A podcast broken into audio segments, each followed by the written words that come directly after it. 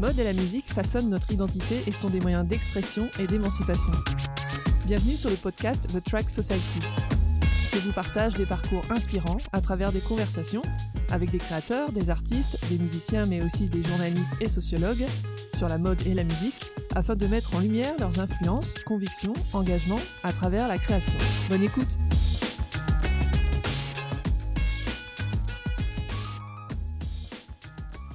Hello bonjour à tous. J'ai la chance aujourd'hui d'être en compagnie d'une personnalité remarquable et passionnée de musique, et pas n'importe laquelle.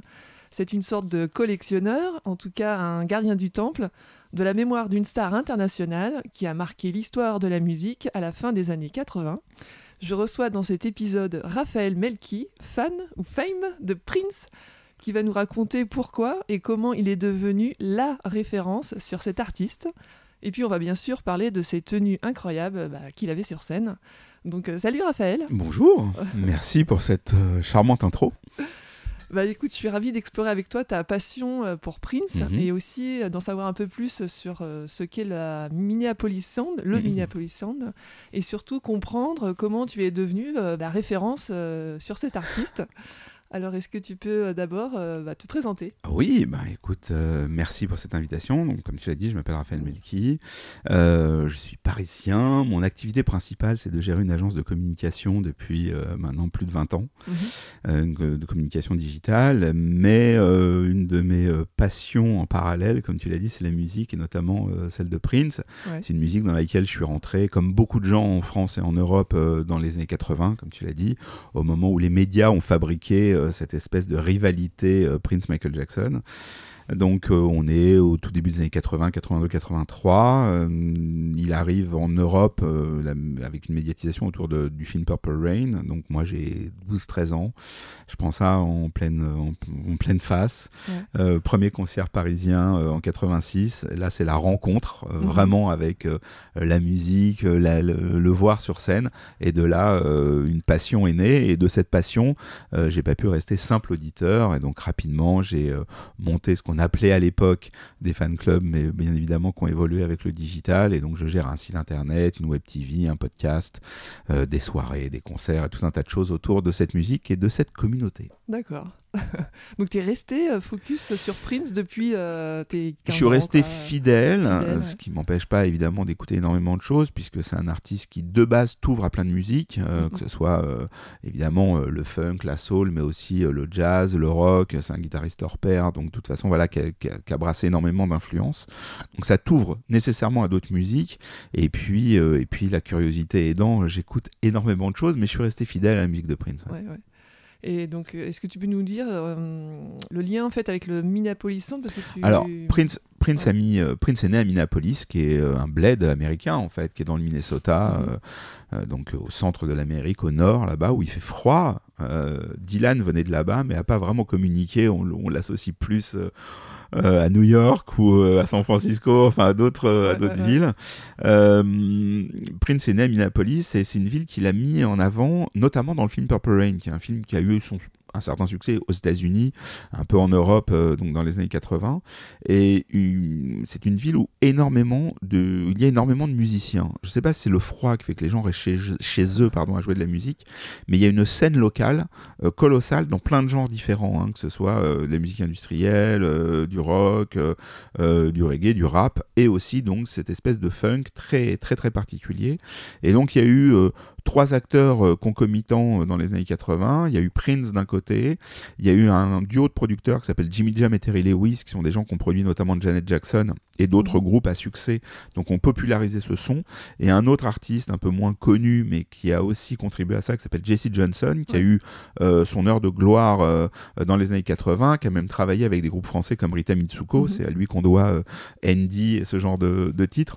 Et donc ce voilà ce son très spécifique, ce funk très spécifique des années 80, euh, bah, comme il venait d'artistes qui, qui venaient de la scène de Minneapolis et qu'il a été popularisé par Prince, on l'a appelé le Minneapolis Sound. D'accord. Super intéressant. On est en 84, tu as dit Ouais, par ouais, là, ouais, tu- 83, tu- 84, tout ça. Euh, tu découvres Prince, euh, tu l'écoutes sur scène, etc. Donc là, c'est de, de là naît ta passion. Et qu'est-ce que tu as fait concrètement pour. Alors, euh, Pour, pour la transformer en quelque chose, en une espèce Oui, parce que j'ai vu les, un peu les d'activisme. étapes. Oui, voilà, c'est ça. Euh, Qu'est-ce que t'as bah, fait, disons, euh, si on essaye de, de, faire les, les grandes étapes, puisque tu me le demandes, hein, tu, tu en noteras certaines si c'est trop long. Alors, si tu veux, les étapes de cette passion, si on essaye de prendre les grands marqueurs, euh, il y a euh, tout d'abord sa première médiatisation, 82-83, j'ai 10-11 ans, comme tout le monde à Paris, en France, euh, on est focalisé sur Jackson, qui est un phénomène colossal. hein. Je tes jeunes auditeurs n'ont pas connu ça, mais c'est ouais. quelque chose d'absolument impressionnant. Je parle d'une époque, rapidement, il n'y a pas Internet, il y a trois chaînes de télé, les radios libres commencent à peine, Mhm. il y a quelques radios, et donc enfin les radios sont ouvertes à, à d'autres genres et, et à une autre approche de la radio. Donc on est vraiment dans une époque où il n'est pas si fluide, euh, aussi fluide qu'aujourd'hui euh, d'accéder à l'information. Michael Jackson est omniprésent euh, et c'est très impressionnant pour moi qui ai encore une fois une dizaine d'années, donc pas une culture immense. Je découvre simultanément la musique noire, cette danse incroyable, ces rythmes, ces, ce- ce- ces modes de production. Donc je suis très très fan de, cet artiste.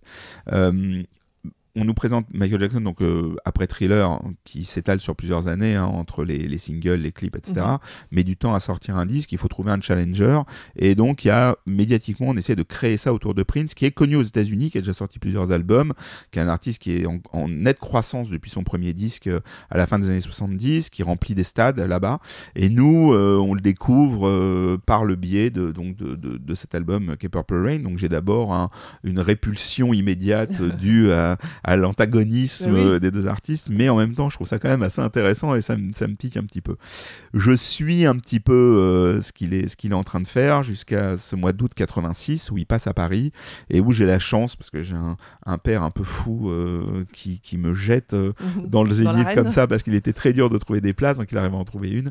Et donc je me retrouve à 13 ans, donc très gamin, à assister quasiment à ce premier concert de ma vie et un des premiers concerts de Prince puisqu'il est passé en 81 mais de manière totalement inaperçue au Palace. Donc là on est vraiment sur l'événement euh, actuel euh, en face d'un événement que je que je qualifie souvent comme, comme la sensation d'être passé sous un TGV, quoi, d'avoir pris un TGV en, en pleine tête Mhm. je découvre simultanément plein de choses. D'abord, ce qu'est un concert, ce qu'est Ouais. cette liesse, euh, ce plaisir d'être avec des gens, Mhm. de pouvoir écouter la musique à ce niveau sonore, euh, c'est juste colossal.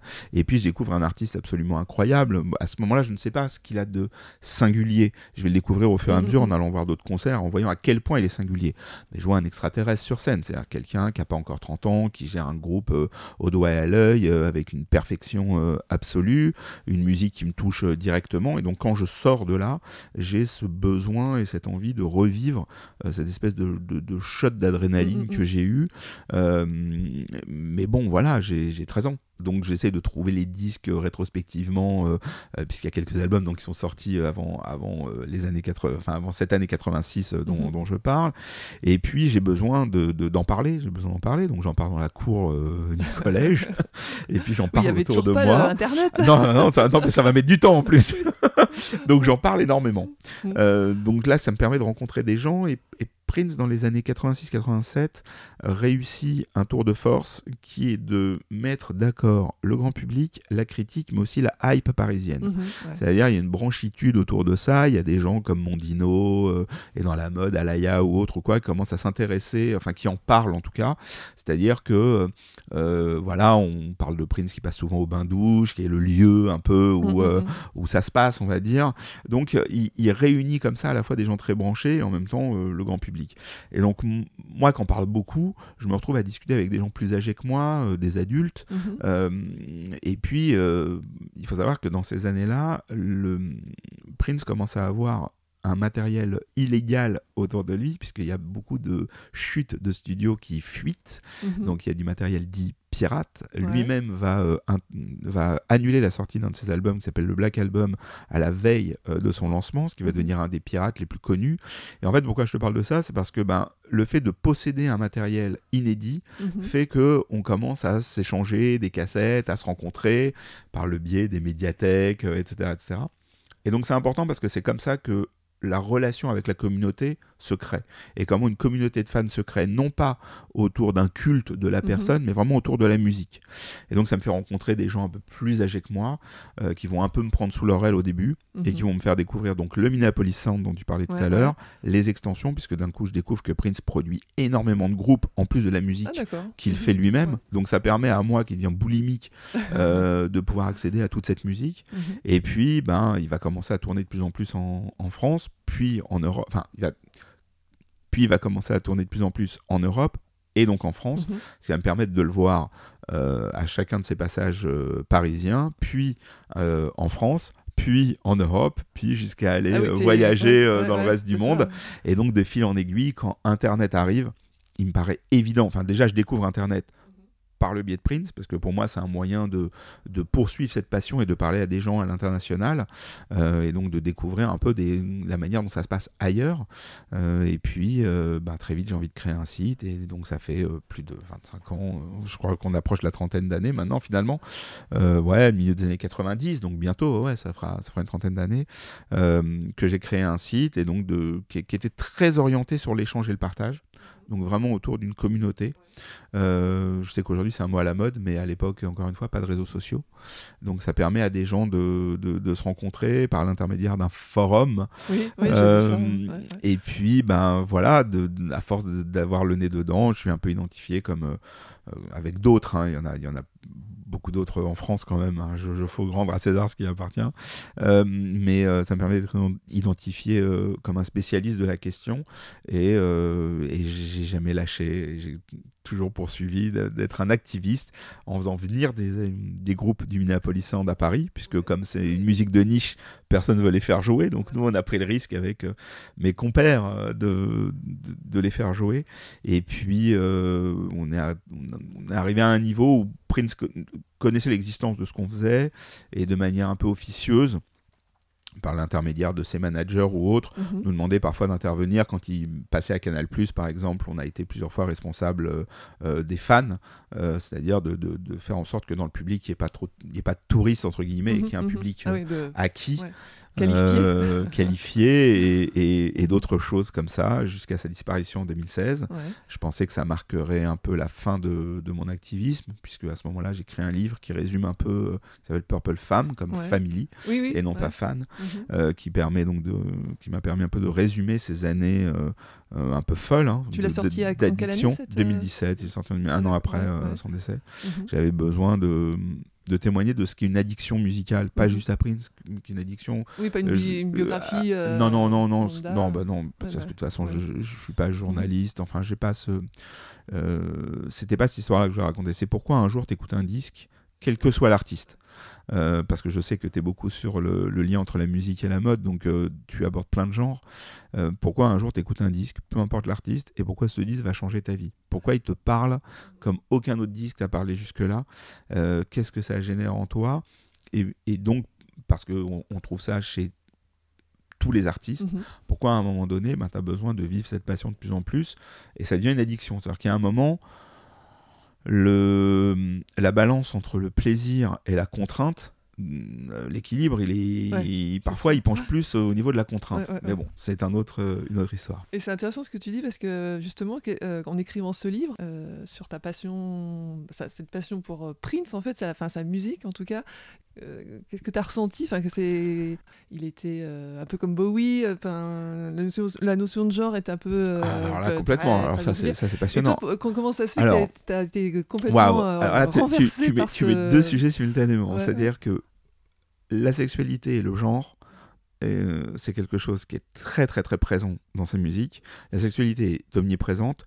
Le, le genre, puisque c'est un sujet aujourd'hui intéressant, est quelque chose qui ne se pose pas. Et c'est en ça où il est moderne. Mhm. C'est-à-dire qu'il n'y a pas de militantisme. Il a, Parce qu'à l'époque, euh, c'était quand même. il euh, aborde, il a un groupe, euh, le, le Mhm. groupe de Prince dans les années 80, c'est des hommes, des femmes, Ouais. des noirs, des blancs et des homosexuels. Euh, enfin, en l'occurrence, un couple euh, de lesbiennes. Donc, on est. Lui, on sait pas trop. Il, y a des gens qui ont envie de pointer une ambiguïté qui en réalité n'existe pas, puisqu'on le voit principalement avec des femmes. Il n'est pas trop. Il n'a pas mis en scène un sujet de l'ambiguïté, Mm, mm, mais effectivement, il vit avec des talons. euh, il porte euh, de la dentelle. Donc, euh, forcément, à cette époque-là, on lui colle une identité. Mais c'est euh, une c'est- identité ouais. double. Et moi, en fait, ce qui Ouais. m'intéresse, c'est que je ne, la, je ne la, je ne l'intellectualise pas. C'est-à-dire Mhm. que hum, ce qui est génial, c'est qu'il n'y a pas de militantisme. Pour moi, tout ça est normal. Le fait d'accepter sa féminité, enfin quand on est un homme, Mhm. là en Oui, oui, l'occurrence, euh, le fait euh, qu'on soit entouré de gens de toutes les couleurs et de toute orientation, euh, le fait qu'on puisse, quand on est un homme, même si forcément moi, je, je- mon physique fait que je pouvais pas adopter ça, mais qu'on puisse porter de la dentelle, se maquiller ou, porter des, ou, ou mettre des talons sans qui sont des sujets qui pouvaient se poser à l'époque sans euh, m- renoncer ou sans que ça, ça vienne impacter ta virilité, je mets plein de guillemets à Ouais, ce mot, ça, ouais. hein, etc. Mhm. Tout ça pour moi était normal. Donc j'ai pris ça comme une normalité, c'est-à-dire la sexualité libérée, euh, les hommes, les femmes, euh, euh, le côté accepter la féminité ou quoi, tout ça comme une normalité et pas du tout comme un combat. Donc en fait, à 12 raisons, je l'intellectualise pas. Je me dis mon héros, pour mon héros, euh, le sexe euh, débridé, euh, le fait d'être, d'assumer ce qu'on a envie de vivre et de le chanter, tout ça est une normalité. Donc c'est une normalité que je m'approprie. Donc ça, c'est ça, c'est quand, je suis gamin. Après, au fil du temps, je m'aperçois à quel point c'est moderne. Et notamment quand aujourd'hui il y a ces sujets-là, je me dis, mais le type, quand il est arrivé, il est arrivé avec aucun drapeau, aucun message. Et je, je trouve que dans ces, sur ces sujets, et je, je trouve génial qu'il y ait de l'activisme et qu'il y ait des gens qui, qui en fassent un combat, mais je trouve aussi que de le vivre en intégrant que ben justement, euh, ça devrait pas être un combat, donc c'est normal, je trouve que c'est aussi un message Mhm. intéressant. Pour ce qui est ensuite de. De alors, il y avait une double oui, question. il y avait la partie genre et il y avait comment je l'ai. euh, euh, comment je l'ai vécu. Il y avait- Oui, enfin, tu as écrit ce livre. Ah oui, voilà, donc, et ce livre. qui Donc, transpercé. Ce qui, ce qui m'a transversé, c'est que je m'aperçois que en fait, j'ai eu besoin de faire une rétrospective parce que euh, il y a quelque chose. On est dans, on est dans un pays qui est fier de sa culture, qui est fier de ses artistes, qui est fier de ses auteurs euh, littéraires, nos peintres, nos sculpteurs. euh, voilà, on a, on a euh, nos chanteurs aussi, mais enfin, je veux dire, voilà, on, on- on est quand même, on est quand même un pays qui est censé être un pays attaché à sa culture. On accepte que la culture puisse avoir un impact. Ça veut dire qu'on est, on, on est très fier de dire qu'il y a des œuvres qui peuvent changer, Mhm. changer une vie. Et en même temps, quand un artiste meurt et qu'il y a des gens qui sont affectés, très affectés, profondément affectés, c'est quelque chose qui est assez peu respecté. C'est quelque chose qui continue euh, de, de- de susciter soit la moquerie, soit l'interrogation, mais Mhm. rarement euh, la prise au sérieux de ça. Les fans de Prince sont pas des fans qui sont, même si j'aime pas trop le mot fan, mais on va aller, on va faire Mhm. simple, euh, qui sont pas remarquables dans la rue. Euh, encore une fois, il n'y a pas de jugement de valeur, mais c'est vrai que quand Johnny Hallyday est mort, on a vu les fans de Johnny, et on va dire que les médias ont souhaité montrer des fans de Johnny qui sont identifiables. Mhm. Euh, quand Michael Jackson est mort, pareil. Ouais. Euh, les fans de Prince ne sont pas identifiables. Euh, Il y en a, à part Oui, quelques personnes qui vont on- porter du violet, mais je veux dire, voilà, il ouais, n'y a, pas ouais, a pas de clone. clone, Il en existe, mais c'est vraiment à la marge. Donc ils sont pas identifiables et souvent, comme c'est une musique qui a, comme tu le dis, qui a- Prince a sorti des disques toute sa vie. hein, c'est 40 ans, 40 Ouais, albums ouais. pour les gens qui nous écoutent. Jusqu'à une semaine avant son décès, il était sur scène. Donc euh, c'est quelqu'un qui n'a jamais eu de pause, euh, mu- musicalement euh, parlant. Et euh, donc nous, on a, on, on l'a toujours écouté, mais c'est vrai que pour le grand public, en Europe, c'est une musique qui est arrivée dans les années 80 et puis qui a été un peu perdue de vue dans les années 2000, Mhm. même si ces passages en concert en Europe et en France continuaient d'être un événement, et on va en parler, parce qu'il y en a qui sont liés à la mode, justement. Ouais, ouais. Mais euh, euh, donc, donc voilà, donc donc donc c'est quelqu'un qui, a perduré. Donc le public de Prince, c'est beaucoup un public de quadra, un peu de quinca, même s'il y a Mhm. beaucoup de jeunes aujourd'hui, on le voit euh, sur les réseaux. Mais voilà, c'est plutôt ça qu'on voit d'habitude. Et des gens entre guillemets, encore une fois, il y a plein de guillemets dans ce que je dis, normaux, c'est-à-dire euh, qui ont Ah, des responsabilités, qui ont une vie de famille et Mhm. qui sont effondrés au moment de sa mort effondrés. C'est-à-dire qu'on a vraiment l'impression d'avoir perdu quelque chose qui, depuis euh, l'enfance ou l'adolescence, les accompagne. Et ça, c'est quelque chose qui est absolument pas pris au sérieux et pas compris. Moi, j'ai reçu énormément de témoignages sur le site. Enfin, il y a eu éno- énormément de témoignages postés d'abord sur le forum et ensuite certains que j'ai reçus à titre personnel de gens qui me disent mais euh, heureusement que j'ai mes enfants, sinon je sais pas comment je tiendrais. euh, et encore une fois, des gens Mhm. même si j'aime pas le terme, on va dire normaux. Donc j'ai eu la chance. Bon, à ce moment-là, effectivement, il n'y avait pas beaucoup de gens en France qui pouvaient témoigner et attester euh, de, de, de, ce qu'était Prince, puisque je rappelle quand même que, à, ma grande surprise, les chaînes info ont été en boucle pendant 48 heures sur ce sujet. Mhm. Je pensais que ce serait juste, il y aurait des, des, des des docs ou des, des, des, flashs un peu spéciaux. Euh, les chaînes info ont fait 48 heures sur le décès de Prince, donc effectivement il y a eu une médiatisation. J'ai été un, un, peu invité, notamment j'ai travaillé sur, avec l'équipe du Grand Journal sur l'édition mhm. spéciale. Et en fait c'est une super équipe qui a été très bienveillante, mais euh, qui était surpris de voir, ben voilà, tu vois, quelqu'un d'assez normal arriver et d'être pas en larmes, mais très très très profondément affecté. Mhm. Et j'ai vu que ce sujet de pourquoi on peut être autant touché. La, question, en fait, qui est, le déclencheur, c'est euh, le présentateur me dit mais comment, tu, comment vous pouvez être autant affecté d'une personne que vous n'avez pas connue? Parce que dans son esprit, connaître la personne, c'est la voir. Mais moi, depuis, depuis le concert dont je t'ai parlé tout à bah l'heure, hein. tous les jours que Dieu fait, j'ai pensé à ce mec. Mm, soit parce mm, que mm. je l'ai écouté, soit parce qu'il y avait une photo, soit parce qu'il y avait, euh, bah, soit parce que je montais le site, soit parce qu'on en a parlé. Il fait partie. De, effectivement, je ne le, alors je ne le connais pas dans le sens où j'ai pas été euh, dîner avec lui et papoter, tu vois, et papoter euh, pendant des heures, même si je l'ai croisé dans des conditions très particulières à plusieurs reprises. Mm-hmm. Mais je le connaissais parce que j'ai vécu avec sa musique, ses mm-hmm. messages, etc. pendant des années, pendant des décennies. Mm-hmm. Donc en fait, il y a une partie de toi qui disparaît. Il y a une partie de toi qui est liée à la nostalgie, une partie de toi qui est, liée à l'enfance, il y a une partie de toi qui est liée à ton quotidien. Tu mhm. te dis, mais même si j'ai un travail, si j'ai une, vie amoureuse, une vie de famille et tout ça, comment je vais faire pour vivre sans ça? Donc, euh, c'est un peu ça que je raconte. C'est comment ça peut prendre autant de place tout en étant, encore une fois, avec toutes les limites du monde, normal. Mm, mm. Euh, et puis, euh, j'avais aussi, je me suis posé la question, est-ce que tout va s'arrêter? Et en fait, aujourd'hui, on a le recul, euh, puisqu'il est décédé en 2016, donc on est, aujourd'hui en 2022. Mhm. Euh, on a le recul, puisqu'on a euh, des héritiers, comme on dit aux États-Unis, les states, mhm. qui sont donc les, les, les, les, gens ou le regroupement qui gèrent les droits. qui sortent énormément de choses. Il y a eu, une, il y a eu une, émotion au niveau de, de divers musiciens très très très très très variés, assez importante. Donc euh, c'est quelqu'un dont on parle fréquemment. Euh, il y a énormément d'ouvrages qui sont sortis, euh, des biographies, des bandes dessinées.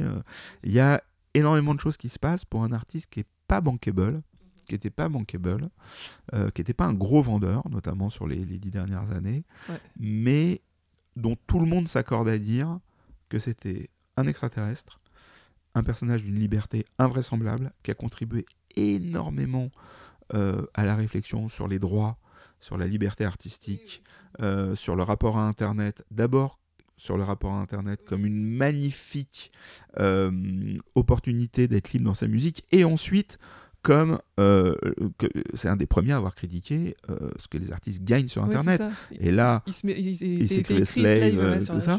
Et là, fin 2021, il y a eu les, le, chiffre d'affaires de Spotify. Combien d'artistes ont publié leur nombre d'écoutes et ce qu'ils ont perçu pour dire, en fait, on est en train de vraiment de se faire voir, on gagne pas d'argent. Qui est un message qu'il a commencé à développer dès les années, il y a plus de 10 ans. En 2010, il était déjà sur ce, sur ce créneau-là. Donc en fait voilà, donc c'est quelqu'un qui a compté pour la pop culture mm, mm. et la culture populaire et la, et la musique populaire, euh, qui a eu des messages qu'on n'a pas compris à certains moments, c'est-à-dire que qui ont souvent été traduits comme des, comme des caprices, alors que c'est des réelles réflexions sur son métier, sur son travail d'artiste et sur l'industrie musicale. Mm-hmm. Bravo. Je ne sais pas si ça répond à la question, mais j'essaye de réunir un peu plein de sujets. Tu as, créé ce blog il y a 20 plus 30 ans.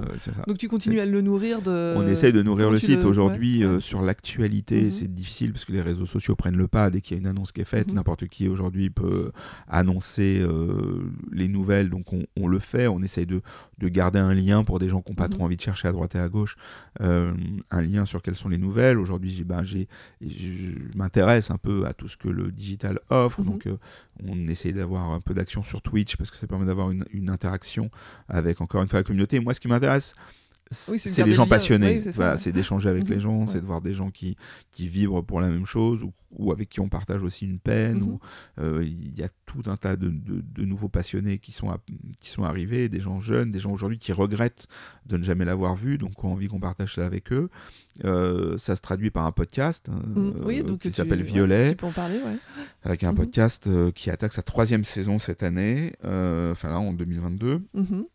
Et qui, en fait, on consacre chaque épisode à un album qu'on décortique. Mhm. On est quatre autour de la table. Moi, je fais un peu Monsieur Loyal et j'ai trois, trois experts absolument les mêmes, prodigieux. Alors, j'ai trois experts absolument prodigieux et mhm. fabuleux, euh, parce que sans eux, ce podcast n'existerait pas. Frédéric Dumény, Nicolas Gabé et Pierre Jacquet, qui, dans les grandes lignes, s'accordent chacun un pan de, l'album, c'est-à-dire Pierre s'occupe de l'histoire du disque, il le recontextualise dans la carrière de Prince et dans l'époque.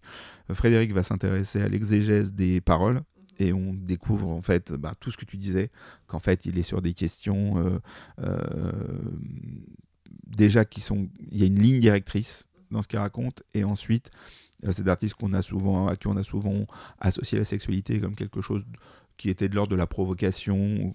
On s'aperçoit qu'en fait, le discours est éminemment politique, même s'il n'est mm. pas euh, euh, dans le combat. C'est ça qui est intéressant. Et puis Nicolas Gabé qui termine les épisodes de manière invraisemblante par, euh, par la musicologie du disque, et où, alors là, bon, ah, il décortique le disque, il joue de la musique mm-hmm. ici, là, à ta place, ah il chante, il nous décortique les morceaux. Bon, voilà. Et pour que ce soit pas un entre-soi, j'essaie de faire intervenir deux personnes dans chaque épisode euh, euh, par téléphone, qui là sont des, Je fais un appel à témoins pour chaque épisode sur le site. Exactement. Ah, Alors on a des fans, mais on a aussi des gens comme Jeanne Haddad, Mathilde Amer, ah le réalisateur Pascal Logier, l'auteur et réalisateur Paco Thielman et d'autres, aussi maintenant des musiciens de Prince qui interviennent. Ah mais aussi et surtout en tout cas, même s'il y a ces personnes qui interviennent, qui peuvent être des personnes un peu connues, je mets un point d'orgue à ce qu'on ait des fans qui interviennent pour témoigner. Et quand on en a trop, je fais des épisodes bonus qui sont exclusivement consacrés aux témoignages de fans. Parce que parce que c'est important. Euh, et puis, euh, ça nous sort aussi de. Le but est, de, confronter des, des, avis, des visions et des opinions. Euh, la discographie de Prince, c'est une discographie complexe, très riche. Il y a un âge d'or. Mhm. Et puis après, il y a des disques qui font débat. Euh, soit au sein des, critiques musicales, soit au sein euh, euh, de la communauté. Et donc, bah, nous, parfois, on attaque des épisodes avec des disques qu'on trouve un peu en dessous, et on s'aperçoit qu'il y a des gens pour qui ces disques ont été hyper importants. Donc, c'est génial de, confronter les opinions. Ça nous ouvre les yeux aussi sur plein de choses, et ça nous fait aussi écouter. c'est vrai qu'on a beaucoup échangé avec des gens qui étaient un peu de notre génération. Et donc moi, je bois du petit lait quand j'ai des gens de 18, 20 ans euh, qui viennent nous parler de leur passion pour Prince. Et on se dit, waouh, en fait, on n'est pas... Euh, on n'est pas trop vieux con euh, omnubilé par une musique, on a l'impression d'être super moderne, alors qu'en fait c'est une vision super ringarde. Non, ça va, il nous, il nous rassure un petit peu. Et puis ça doit être intéressant de discuter avec des, des, des, des, des fans plus jeunes, comment ils perçoivent cette musique rapport C'est super intéressant parce que nous, en fait, il y a un moment, mm. Enfin, c'est comme ça pour tous les artistes qui ont une carrière. C'est pareil pour Bowie, c'est pareil pour Dylan, c'est pareil pour les Stones, c'est pareil pour, pour U2, c'est pareil pour tous ces, pour tous ces groupes-là, pour Madonna, pour tous ces groupes-là. Il y a un moment où tu découvres l'artiste et puis euh, ils ont tous un âge d'or. Steve Wonder, Bowie, tout ça sont des gens, à un moment donné, on va dire, voilà, ces albums-là, ils sont majeurs. Et puis après, ben, il n'y a personne qui peut se réinventer sans cesse. Mm, mm. Donc après, quand ils ont une, carrière, on va considérer que les, les, albums qui vont arriver à la suite de cet âge d'or, souvent, sont un peu en dessous. Mm. Mais pourquoi? Parce qu'on est dans la comparaison. On est dans la comparaison, on est dans l'attente. Aujourd'hui, quand tu as un jeune de 18, 20 ans qui se penche dans la carrière de Prince, il a 40 albums, et je parle pas de tout ce qu'il a produit et des choses en parallèle. Mm, mm. Il a 40 albums à se prendre en pleine face, avec des albums assez complexes, de genres ultra différents, puisqu'il s'est confronté à tous les genres musicaux.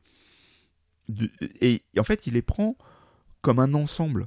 Donc lui, la déception du disque est sorti cinq mm, ans mm, après la mm. découverte, il l'a pas. il l'a pas ressenti. Il, va, il va commencer à te parler et à mettre l'accent sur des choses auxquelles, à côté duquel moi je suis passé, parce que trop ronchon, parce qu'un peu blasé, parce que, bah, parce que, et puis enfant gâté, Prince sortait des choses tous les ans, donc euh, on se disait bon cet album est moyen, je, je, vais lui prêter une attention moindre, et puis on l'a regretté. Et eux en fait ils te remettent les pendules à l'heure en te disant euh, non mais en fait moi je suis rentré par ce disque, je le trouve super, mon père l'écoutait euh, quand j'étais gamin et c'est comme ça euh, où j'ai découvert ce concert qui pour nous est un peu en dessous, euh, en DVD chez mes parents, et je suis resté subjugué. Et tu dis, waouh, on a vécu la même chose avec des choses qui sont complètement différentes. Mhm. et lui, il, est comme, il a quand même perçu et l'artiste et sa sensibilité et son génie avec des trucs que moi je trouve super moyens. Et, donc ça, ça nous mhm. apporte énormément. c'est vraiment, c'est vraiment super passionnant de parler avec des gens qui ont un parcours différent du tien.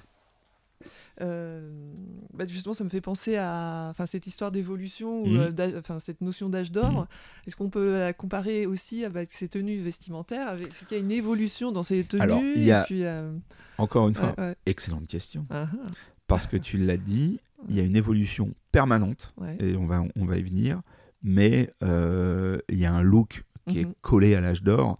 Euh, c'est le violet, la chemise à jabot et euh, la redingote euh, purple, quoi. Mm, mm, mm. C'est-à-dire que Purple Rain marque un, tournant et en même temps associe Prince au violet à jamais. Jamais un artiste n'a été autant associé à une, couleur. Pantone a renommé euh, la, couleur euh, violette, euh, violette Prince par son symbole, puisque à un moment donné il s'est appelé par un symbole, qui était le mélange du masculin-féminin pour ceux qui, qui ne l'auraient pas en tête, avec un peu plus exactement le mhm. symbole, avec quelques attributs en plus jamais un artiste aurait été autant associé à une couleur. Depuis qu'il est mort, tu remarqueras, il n'y a jamais eu autant de violet. Mm, mm. Euh, voilà, si tu regardes le lancement de l'iPhone violet, il est comme mm-hmm. par hasard sous la pluie. Enfin bon, voilà, il y a, tout ça, c'est pas des hasards. Il s'est vraiment passé quelque chose. C'est mm-hmm. pas une vision euh, du fan un peu, un peu, un peu idiote.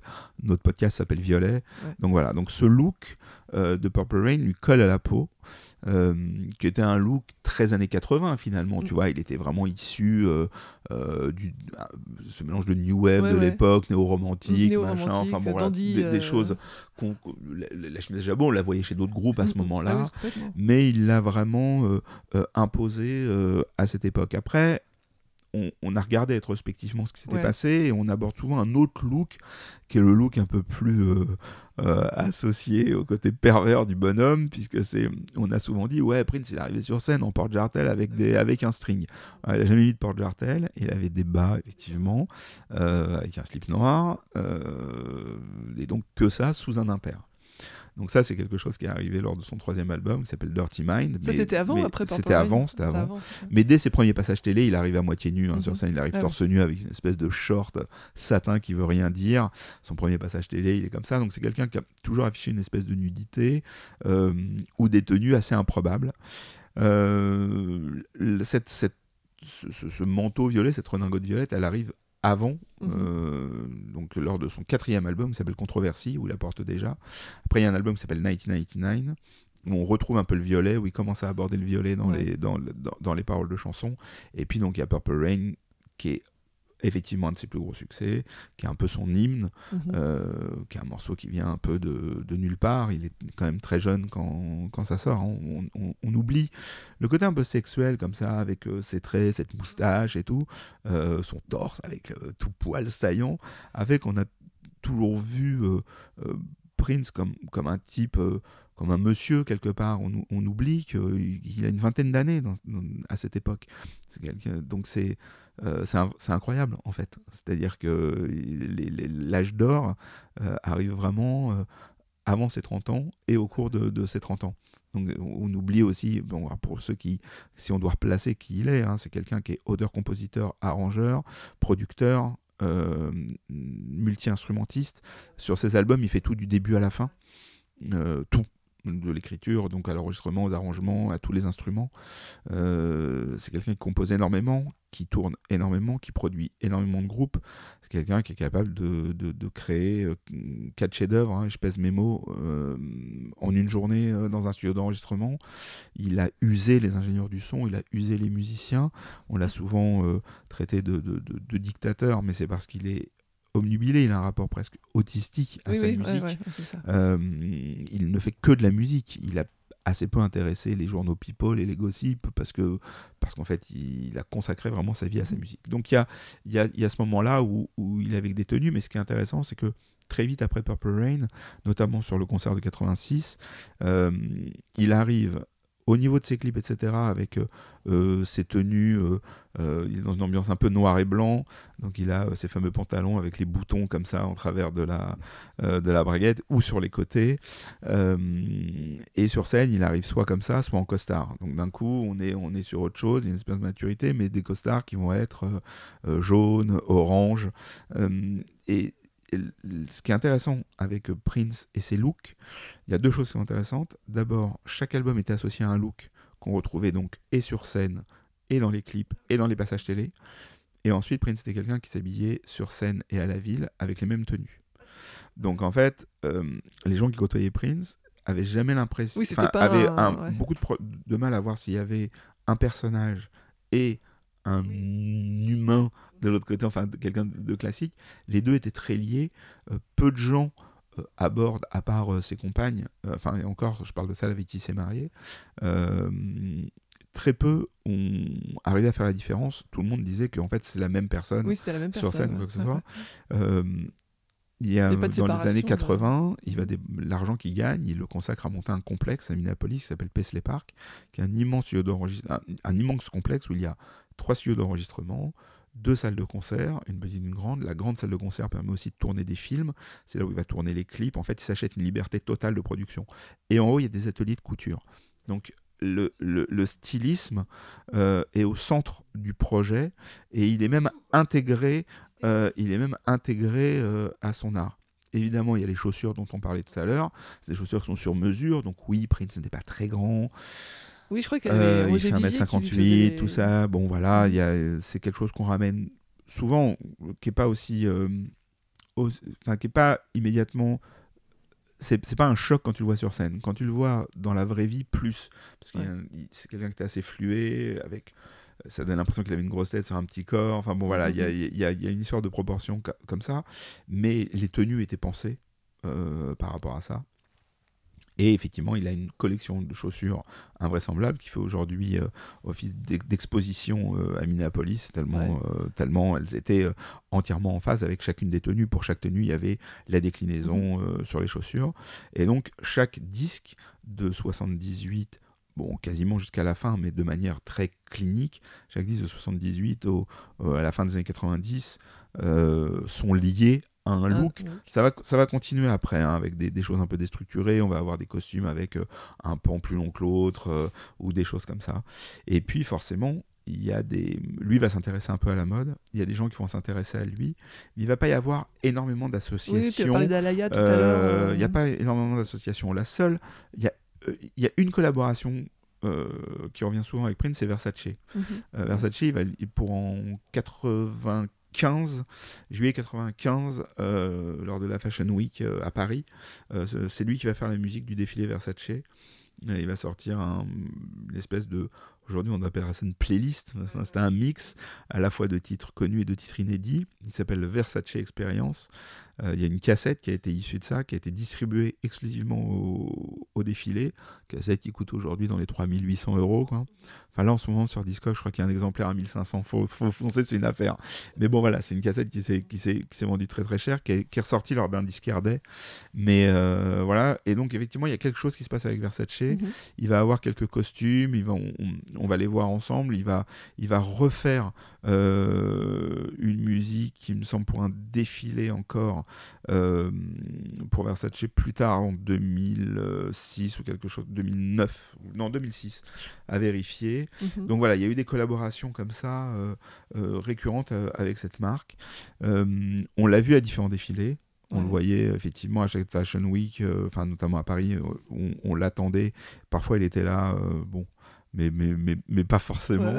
Euh, le, le, le, le, défilé le plus euh, marquant euh, au niveau du lien avec sa carrière, c'est celui du 6 octobre 2009, le défilé Chanel, toujours à Paris Fashion mhm. Week, défilé qui a lieu au Grand Palais. il est là le 6 octobre et il dit à son manager Je veux faire un concert ici la semaine prochaine. Il n'y a jamais eu de concert au Grand Palais.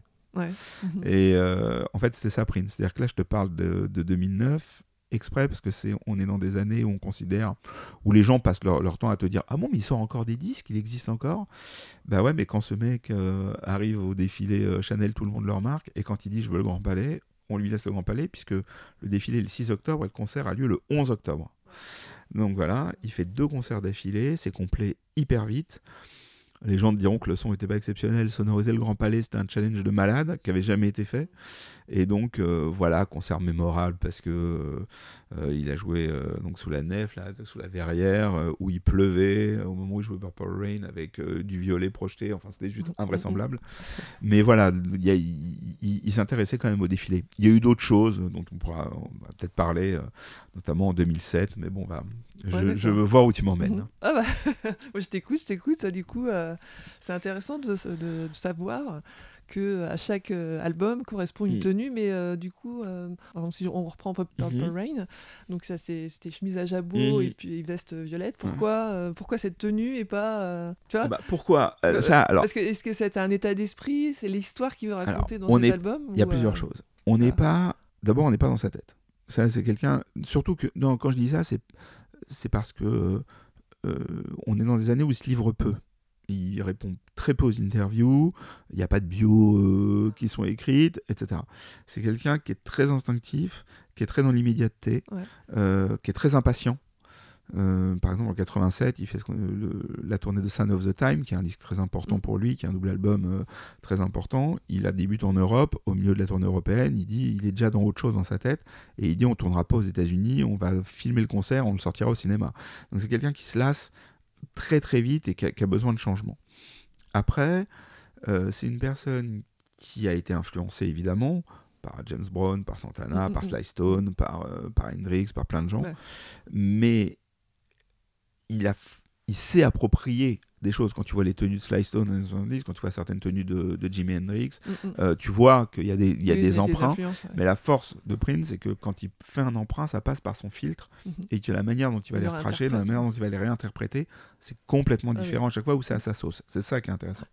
Et puis, il y a une scène, euh, le... et puis il y a, y, a, y a, une mode, c'est-à-dire que cette redingote violette, il y a des épaulettes et tout, on est dans ces années-là. Il y a des artistes qui vendent des disques à l'époque comme Rick James ou comme qui sont des espèces de, de types euh, comme ça, qui sont là avec des groupes de filles derrière, euh, qui vont produire. Ça, il va le reprendre quand il va produire un groupe qui s'appelle Apollonia 6 avec des filles en porte-jartel qui chantent. ça vient directement de choses qu'il a pu observer chez Rick James ou chez d'autres. Donc il y a déjà un emprunt à l'ère du temps. Comme on le disait tout à l'heure, euh, Prince est quelqu'un qui amène dans le funk et cette, musique noire, entre guillemets. Alors quand je dis musique noire, je précise, on a une époque où à la radio américaine, il y a des radios qui ne passent que de la musique blanche et des radios qui ne passent mhm. que de la musique noire. Et MTV ne passe que des groupes blancs et les deux premiers artistes qui vont passer, c'est Prince et Michael Jackson. C'est les artistes qui vont amener ce qu'on appelle le crossover, qui vont faire qu'on mélange les genres. Mais pour nous, Européens, c'est invraisemblable de savoir que dans les années 80, il y a encore des radios qui sont officiellement blanches, officiellement noires. Minneapolis, c'est une ville qui est mélangée dès le début. C'est une ville qui est plutôt blanche. Euh, et donc, c'est des, des, gens qui ont écouté à la radio autant de rock mhm. et de pop que de funk et de soul. Et Prince, il est vraiment un mélange de ça. Donc, dans ces années qui voient l'avènement du New Wave, Prince il va utiliser les mêmes machines, des synthés, des boîtes à rythme, et donc, il, sait que ces groupes existent. Donc, au niveau de, ses de son look de cette époque-là, il y a quelque chose qui est très lié à ça, mhm. qui, est, vraiment un mélange euh, de, de, ces looks-là, encore une fois, qu'on retrouve euh, vraiment dans des artistes, comme tu disais tout à l'heure, plus néo-romantiques ou, mhm. New Wave. Après, il va se rendre compte que euh, là, on est encore dans des années où où il fait la mode et il va commencer à voir qu'il inspire des gens. Et donc là, forcément, ça change les choses. Ça veut dire que euh, il faut arriver, euh, il faut se renouveler, et puis, et puis il grandit. C'est-à-dire qu'il y a un moment, euh, voilà, quand il va commencer à avoir la quarantaine ou mhm, autre, il est mhm. normal qu'il porte un peu moins de dentelle qui laisse apparaître ses fesses. Il y a un peu de tout en fait. Il y a un peu de provoque. Il y a euh, le fait que ce soit des tenues de scène et qui sont euh, employées au quotidien. Il y a, euh, il y, a, il y a des influences qui sont, qui sont multiples. Et puis je pense qu'il y a un peu de... Il, y a, il, est, il est c'est des années où il est très influencé. Enfin, il est souvent en Europe, il est beaucoup à Paris, mhm. euh, avec tout ce que ça véhicule pour les Américains. Hein. Euh, Paris, c'est la ville de la gastronomie, c'est la ville de l'art, c'est la ville de la mode. Et donc voilà, il est sensible à tout ça. C'est quelqu'un qui a une acuité euh, très, très, très, très, très aiguë et qui regarde tout ce qui se passe. Donc en fait, il intègre des choses. Je ne pense pas qu'il ait calculé que le violet allait, allait, allait être à ce point au centre euh, de, de, de, de, ce qu'il est. Comme je pense pas qu'il avait calculé que Purple Rain allait être ce que ça allait être, parce que ça a eu un impact sur toute sa carrière. C'est vraiment un point culminant en termes de vente de salles. Et donc à ce moment-là, euh, il va y avoir des retours fréquents à cette époque de Purple Rain. Mais il va oser. Euh, il va oser des looks très différents. Il finit quand même avec une afro sur la tête, qui mm, mm, était mm. vue un peu comme un retour aux sources. Beaucoup de bijoux, euh, de strass. De...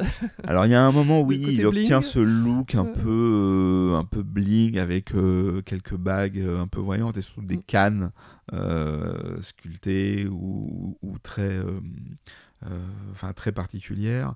alors là, il y a plusieurs, il y a plusieurs choses. Il y a d'abord le look. Après, c'est quelqu'un qui, qui, a toujours marié à la fois le côté un peu euh, classe euh, des clubs de jazz, mais mêlé quand même à ce que le funk avait de plus euh, flamboyant avec des groupes comme Earth Fire et ce, et ce genre-là, mais aussi cette approche très black exploitation, un peu pimp macro qu'on voyait dans les films des années 70. Et donc, où tu avais des types qui arrivaient comme ça, affublés de chapeaux, manteaux de fourrure avec la canne et les bijoux.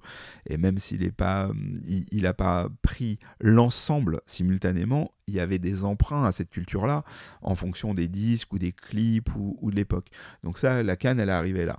Elle est aussi arrivée à un moment où il avait un problème de hanche, qui est quand même le problème majeur qui a amené euh, euh, voilà, ce qu'ils vivent des douleurs importantes qui l'ont amené au painkiller et les painkillers qui l'ont amené à décéder, puisque c'est euh, donc la cause de, son décès. Et donc il y avait aussi à un moment donné, derrière le look et le côté un peu classieux comme ça, il y avait aussi une utilité parce qu'il avait cette douleur qui était liée à des problèmes de hanche. D'accord. Donc oui, oui, pour les accessoires, il y a eu des chapeaux, et puis après il y a eu des trucs complètement extravagants, on l'a vu arriver, euh, c'est rigolo parce qu'il a fait un passage euh, au MTV Award euh, à l'époque où c'était la grand-messe mm, mm, mm. de, la, de, la, musique populaire, on va dire, et donc il termine comme ça, il y a une espèce d'orgie colossale sur scène, il y a des flammes dans tous les sens, et lui il a une tenue jaune, et quand il se retourne, on voit ses fesses. Euh, il y a deux, deux, deux, trous au mhm. niveau de, de, à l'arrière qui permettent de voir ses fesses. On a appris récemment, parce qu'après son décès, les langues sont déliées, qu'en fait c'est un imprimé, ce ne sont pas vraiment ses fesses. Donc, mais il mais, mais, y avait quand même une conversation avec les, les stylistes tu vois, pour que mhm. y ait des effets là, de pure provocation, mais sans que ce soit réellement. Mhm. Euh, c'est toujours classe. Euh, je sais, ça je te le laisse euh, le dire. Non mais c'est pas vulg... enfin c'était pas dans la vulgarité quoi. Bah, il s'arrange de toute façon, on connaissait le personnage. Après il y a eu des choses qui étaient très, voilà, il y a eu toute une période où il avait des, des chapeaux immenses avec un voile sur le visage parce qu'il avait créé un personnage qui s'appelait Tora Tora. et donc Tora Tora, on voyait pas son visage dans, cette guerre avec les maisons de 10, donc c'était en parallèle de la période slave sur la joue et donc il a un voile comme ça, il a la voix qui est transformée, et donc quand on il y a des interviews, quand on l'interview, on parle à sa danseuse qui est devenue sa femme, qui s'appelle Maïté, elle, lui dit la question à l'oreille, puis lui répond à l'oreille, puis elle le dit au présentateur, et là donc il est, il est masqué. Euh, voilà, il y, a eu, y a eu plein de tenues. Et puis, il y a eu aussi des déclinaisons de toujours de la pop culture. Quand il travaille sur Batman, il, a, il crée ce costume. Euh, quand il travaille sur le, premier Batman de Tim Burton, c'est lui qui fait la BO. Et donc, il, va, il, va, il y a un clip où il va avoir un, look très Joker avec un costume euh, très très spécifique euh, qui va être repris euh, par récemment justement dans un des comics, des comics de, Batman. Et il a aussi une tenue qui mélange d'un côté le costume de Batman et de l'autre le costume du Joker. Euh, et qui atteste aussi un peu de sa, dualité, de son côté gémeaux. Enfin, on a, on a beaucoup dit ça. Euh, c'est quelqu'un, oui, rien n'est au hasard. il va avoir des guitares qui vont être iconiques. Donc la fameuse guitare de Purple Rain s'appelle la Cloud Guitar, qui va traîner euh, pendant pas mal d'années dans différentes couleurs, qui vont être associées aux tenues qu'il porte. Puis ensuite, il va avoir une guitare dans la forme de son symbole. Il va aussi avoir des pianos assez iconiques, dont un piano violet évidemment. Donc il, il, tout est réfléchi. Euh, rien n'est laissé au hasard. La tenue qu'il a au Super Bowl, euh, pareil, tu vois, où euh, c'est une des mi-temps les plus mémorables du Super Bowl, où il va encore jouer sous la pluie, décidément. et puis, et puis il y a un moment où il va aussi, il va, il va faire un disque qu'on va souvent présenté comme le disque un peu jazzy de, Prince qui s'appelle The Rainbow Children, qui est un, disque important des années 2000, mhm. Où là il est dans une ambiance, j'ai envie de dire, plus mature au niveau des tenues. Là, on est vraiment dans la grande tradition du costard, euh, euh, bah, évidemment taillé sur mesure, mais tout le groupe est comme ça, chapeau. Euh, on est entre. Alors là, pareil, tu as des emprunts à Cap Calloway, à Duke Ellington, mais avec des, des structures hyper modernes. Euh, donc c'est. Euh, oui, parce que même s'il était petit, il avait une, vraiment une présence. Ah, la présence, elle est, elle, ça, incroyable. Quoi. Elle est, bon, là, c'est pas un discours de fan. elle, est, elle est reconnue, elle est mm. indiscutable. Euh, mm. quand, quand il rentre dans une pièce, ça se, mm, ça se remarque. ce qui est intéressant, c'est de voir comment, en venant, il y a eu un moment où il était quasiment tous les ans en Europe. Hein. il, a, il a tourné en permanence et comment effectivement il pouvait passer de look euh, un peu plus, euh, enfin très personnel, avec des, des choses. C'est souvent improbable. Tu dis, il n'y a pas de clone, c'est quand même super difficile. C'est-à-dire que, euh, en dehors de la fameuse chemise, évidemment, la chemise à jabot, de l'impair, ce genre de choses, c'est pas simple d'emprunter. D'abord parce que bah, c'était pas dans le commerce. Il faut avoir une et ensuite, il faut avoir une morphologie. Puis après, il faut oser. quoi. Ah C'est-à-dire qu'il y a quand même des trucs. tu vois, c'est oui, les pantalons euh, taille haute. Euh, crois-moi qu'en termes de pantalons, on était très, très, très, très près du corps. Les gens qui sont au mm. premier rang s'en souviennent. Mm, mm. Euh, l'anatomie de Prince est connue de toutes les personnes qui sont allées à son concert. Quoi. donc, donc voilà, on est, on est, c'est, quand même très particulier. quand il est décédé assez vite, il y a eu des, des des expos, euh, notamment une qui, est, euh, qui a été qui, est restée euh, pas mal de temps à Londres, qui devait se déplacer. Bon, elle s'est pas déplacée, mais peu importe, qui enchaînée, je crois, aux Pays-Bas. Et donc les gens ont découvert les tenues, et c'est vrai que c'est compliqué. Les tenues de Prince inanimées, euh, ça veut pas forcément dire grand chose en fait. Tu t'aperçois de. Il y a même des choses qui sont très particulières. Après, euh, on, on l'a pas mentionné, c'est quelqu'un, c'est le, prince du kitsch. Hein. C'est quelqu'un qui a manipulé le kitsch, qui, a, qui, a, amené le kitsch à une, quand, on a fait un art. C'est-à-dire qu'il y a quand même des choses qui sont très très très border quoi. Mm, qui mm, sont mm. très euh, tu dis vraiment euh, tout ça? Et il y a que lui euh, qui peut se le permettre. Grâce à son attitude justement à son attitude au, côté, au fait que ce soit assumé au fait que voilà ce soit ce soit accompagné de quelque chose où bon voilà sur scène il va il, va envoyer pas trop l'expression mais c'est un peu c'est un peu l'idée. C'est à dire que tu étais confronté à quelque mm-hmm. chose d'ultra solide. Si il y a eu des des critiques ou en tout cas des avis un peu mitigés sur certains disques, les prestations scéniques de Prince n'ont jamais été remises en question. Mm, mm. À chaque fois qu'il s'est produit quelque part, non seulement il a transformé l'essai, mais en plus les gens étaient, euh, étaient éberlués. Euh, euh, alors encore une fois, on peut comparer les prestations, mais soit il a remporté des paris absolument impressionnant, euh, notamment dans les années où, au niveau discographiquement parlant, on pouvait considérer que c'était un peu en dessous. La résidence à Las Vegas, euh, c'était euh, c'était un pari qu'il a pris, ça a cartonné. Il a fait une résidence à Londres, à l'O2, où il a joué 21 soirs dans une salle qui correspond un peu à notre Bercy, on va dire, mais mhm. un peu, voilà, on est un peu plus vaste. Et, ça a été complet tous les soirs. il est resté là-bas trois mois. il, il, veut, comme je disais tout à l'heure, il veut le Grand Palais, il a le Grand Palais. on a évoqué des, des choses à Versailles. Euh, voilà, les concerts de Prince étaient complets euh, tout le temps, même s'il n'avait pas un, album. Oui, parce qu'on savait que de toute façon, euh, il allait faire le show. En permanence, on savait que, mhm, ça allait faire le show. Et en plus, c'est quelqu'un, pour ceux qui le découvriraient, mhm. en t'écoutant, j'ai du mal à y croire, qui s'est approprié la notion d'after show. Euh, c'est-à-dire de concert après le concert, dans des salles plus petites. Ah si on prend Paris pour les, les, Français qui nous écoutent, euh, c'est des concerts à la Cigale, au New Morning, euh, au Bain-Douche, au Bataclan. on s'attendait pas à le voir dans des salles comme ça. Pour nous, c'était quand même l'artiste qui avait rempli quatre fois Bercy dans les années 80, ce genre de choses. Et donc il jouait la nuit dans ces, dans ces lieux-là, il a toujours tiré à quatre épingles, pareil, il arrivait, il était hyper frais, c'est ce que les gens racontent, il disait, euh, travailler avec Prince, euh, t'as bossé 24, euh, 36 heures avec lui, il se dit, bon, je vais aller dormir, il part, toi tu viens à peine de mm. t'endormir, qui te rappelle, il dit on y retourne, 4 heures après il revient, il s'est changé, il est parfumé, il est frais, il a changé de mm, mm, tenue, et on avance comme ça. C'était un perfectionniste, je pense. donc ouais, ça c'est le moins qu'on puisse dire. Donc au niveau des tenues, euh, euh, voilà, on l'a vu après. Euh, avec des modèles. Il a travaillé avec un modèle photo qui s'appelle Chelsea Rogers, qui n'a pas une immense carrière de mannequin, mais qui l'a ouvert à des, à des créateurs comme Matthew Williamson, en, là aussi sur une Fashion Week à Londres en septembre 2007. Il mhm. profite de son défilé pour tourner un clip. Donc de nouveau, on le revoit sur des podiums, enfin autour de podiums, on le revoit mhm. euh, mettre un pied euh, dans, dans, le milieu de la mode.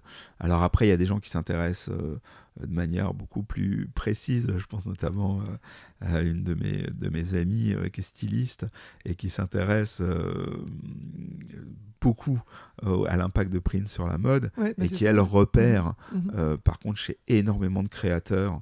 elle m'envoie souvent des photos qu'elle repère chez énormément de créateurs l'impact de Prince.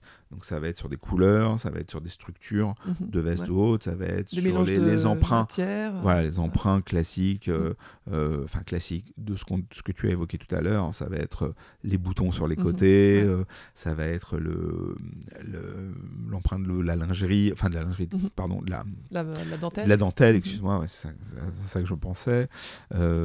et oui, on va, on va le retrouver. Il y, a des, il y a des créateurs qui utilisent sa musique pour les défilés. Mhm. Euh, on sait que une des personnes trop placées chez Vuitton est un fan absolu. Ah et euh, dans les soirées euh, qui suivent ou quoi, il met un point d'orgue à ce qui est du Prince. voilà, c'est quelqu'un qui a toujours été très respecté par le milieu de la mode. Mm, mm, mm. Euh, il y a l'anecdote euh, du travail de Gauthier euh, sur le cinquième élément, qui a fait les croquis en pensant à Prince. Ah, quand Prince a vu les tenues, il a dit même pas en rêve et, et il s'enfuit. Mais il y aurait eu un rendez-vous entre Gauthier et Prince autour des tenues du cinquième élément, puisqu'il avait été pressenti pour un des rôles et effectivement, il n'est pas du tout. Enfin bon, il n'a pas du tout adhéré ni au projet ni, ni, ni rien du tout. Mais mais oui, la, mode. Mhm, euh, j'ai presque envie de dire que la mode c'est plus intéressé à Prince que presque que lui à la mode. C'est-à-dire qu'il avait un œil dessus, mais il a tellement devancé dans les années, euh, dans ces années importantes, les années 80, enfin importantes pour cet avènement où euh, le, top modèle devient quelqu'un qu'on connaît, où on connaît de plus en plus de créateurs qui sont de plus en plus médiatisés. Bien évidemment que ça continue, mais c'est vrai que c'est passé quelque chose dans ces années-là. Euh, ils se sont énormément intéressés à lui et euh, parce qu'il se, ce qu'il a en lien avec la mode, c'est qu'il s'est réécrit systématiquement. Prince sortait un album par an, donc ça allait très vite en fait à l'échelle d'autres artistes. Je parlais de Michael, mais, mais c'est pas spécialement Michael. Tu prends, même Madonna sortait pas un disque par an, même U2 sortait pas un, disque par an. Je parle de groupes importants dans ces années-là. Et euh, je peux parler de Dépêche Mode, qui tu veux, mais ils sortaient pas un disque par an. Et surtout, ils se réécrivaient pas systématiquement. Euh, Madonna un peu, mais euh, dans, la, dans la musique pop rock, moins. Il y a Bowie qui l'a fait pendant longtemps, mais à un moment donné, c'est assagi. Euh, les Stones se réécrivent pas euh, au niveau du look systématiquement. Lui, c'était c'était constant. De la coupe de cheveux mm. à ce qu'il portait, aux instruments, à son groupe. parce qu'il y avait un impact sur tout. Exactement. ça, ça, partait de la pochette, les clips étaient en cohérence, ce qui se passait sur scène était en cohérence, les instruments et le groupe. Mm, mm. Donc en fait, tu avais, avais, un truc, tu avais une espèce de projet concept quasi systématique. et donc forcément, euh, mm. ça a impacté et, ça a influencé, et forcément les gens de la mode, qui sont des gens qui doivent se réécrire sans cesse, deux fois par an, minimum, euh, bah, ils, ont, ils, ont, ils ont adhéré. Aujourd'hui, bon voilà, aujourd'hui je ne sais pas ce qui reste. Je sais que la fast fashion exploite euh, de manière un peu éhontée la, fiche de Purple Rain, mm, donc mm, euh, la même manière qu'on a trouvé les t-shirts des Ramones et Guns N' Roses chez H&M et, et, autres, on a on a trouvé on trouve les t-shirts de Purple Rain. Et je pense que chez euh, beaucoup de jeunes femmes, parce que c'est un t-shirt féminin qu'on voit beaucoup. J'ai beaucoup de jeunes femmes qui le portent aujourd'hui. Je suis pas sûr qu'elles soient parfaitement euh, au courant de, qui le porte. Mm. Par contre, il y a des, depuis qu'il est décédé, il y a des marques qui sont intéressées. Il y a IKKS qui a acheté euh, X, qui a acheté une licence là pour mm-hmm. faire des produits ah, exclusifs un an et demi après son décès. Mm-hmm. Il y a la marque de cosmétiques Urban Outfitter qui a sorti une gamme. Urban Outfitter, n'importe quoi. Urban Decay. Il y a la marque de cosmétiques Urban mhm. Decay euh, qui a sorti une gamme entièrement consacrée à Prince avec des palettes, avec le symbole, un coffret euh, mhm. là aussi exclusif. Euh, donc il y a eu des. oui, des, des projets. ouais, il y a, des, projets depuis qu'il est décédé où il y a des, des personnes qui s'intéressent notamment au symbole ou ou à son effigie parce que ça y est, il est rentré, euh, il est passé à la postérité, comme on dit. C'est-à-dire qu'aujourd'hui, c'est une icône de la culture pop. Peu importe qu'on connaisse pas sa musique ou quoi, il est euh, comme les grandes figures dont on parlait tout à l'heure. Évidemment, on a vu ça. Euh, Nous, dans les années 80, on voyait ça avec Elvis, Madonna, euh, Marilyn, qui était estampillé partout, même si c'était pas notre musique. On avait compris que c'était devenu voilà, des, icônes de ces mhm, temps-là. Mhm. Bon, bah, je pense que Michael, Bowie, Prince et d'autres sont, voilà, sont vraiment les icônes de, de, ces époques. C'est une star, comme Bowie, etc., qui euh, je trouve, euh, grâce à la musique, transcende le vêtement en fait. Ah, Parce que quand tu l'as dit tout à l'heure, euh, il y avait une, expo qui, qui présentait ses tenues, mais comme il n'y avait pas la musique, enfin je pense que comme il n'y avait pas la musique, ça tombe, enfin c'est pas la même chose. Quoi. Et puis c'est des matières particulières. Et ça donne une autre dimension à, au vêtement, la musique. Il y a deux types de tenues. Il y a des tenues qui portaient sur scène, qui pouvaient porter à la ville, je pense au Costa Rossa, mais pas seulement. Et puis après il y a aussi des tenues de scène qui sont spécifiques à la scène, c'est-à-dire qui, qui euh, accroche la lumière d'une manière très particulière, qui vont avoir un mouvement très particulier, qui fonctionne très bien sur scène. Quand tu les vois en vrai, tu as l'impression de voir euh, des trucs en flanelle, euh, tu vois, très presque cheap, quoi. Limite, mhm. tu vois que finalement, les, les, les, les, imprimés sont pas hyper quali ou quoi, mais sur scène avec les, les, lumières, ou, ou, dans, ou, spécifiquement pour un clip, ça fonctionne, euh, ça fonctionne très bien. Euh, il y a, récemment, il y a euh, des figurines qu'on voit un peu partout qui s'appellent les Funko Pop, c'est ces petites figurines comme ça avec des grosses têtes mhm. qui déclinent un peu les, personnages de la, de la, culture populaire. Ils ont choisi des tenues spécifiques. Ils ont évidemment choisi la tenue violette de Purple Rain, mais ils ont aussi choisi une tenue bleue avec des nuages, qui est celle qu'on voit dans, mhm. dans, le clip de Raspberry Beret. et, et donc ils ont, euh, comme c'est des, des, personnages qui sont finalement, ils ont tous la même grosse tête avec des yeux ronds, mhm. il faut les, il faut les, les, les définir euh, pour qu'ils soient immédiatement identifiés. Et c'est par les tenues euh, qu'ils l'ont fait en choisissant trois tenues très spécifiques dans les, les années plus proches de, de, son décès. Il arrivait, il avait un groupe qui s'appelait Third Eye Girl et donc, comme il était beaucoup sur le troisième œil, il arrivait avec une paire de lunettes avec trois. ah oui, euh, d'accord. avec euh, trois, trois, euh, trois verres. Et donc, ça, c'est c'est aussi ce qu'on peut voir sur ces figurines. Donc, voilà, comme quoi il y avait des, des éléments. Tu parlais des accessoires. J'ai oublié cette paire de lunettes qui, qui marquaient. Mhm. oui, j'imagine. Et, et, et, je peux te garantir que si tu essayes de sortir avec ces lunettes, on te remarque et je pense que Bon, c'est pas toujours euh, aisé. Lui, il se pointait comme ça euh, au Saturday Night Live ou à des, à des, à des, émissions chez Jimmy Fallon et tout. C'était pas un problème, quoi. Tout était normal. c'est ça.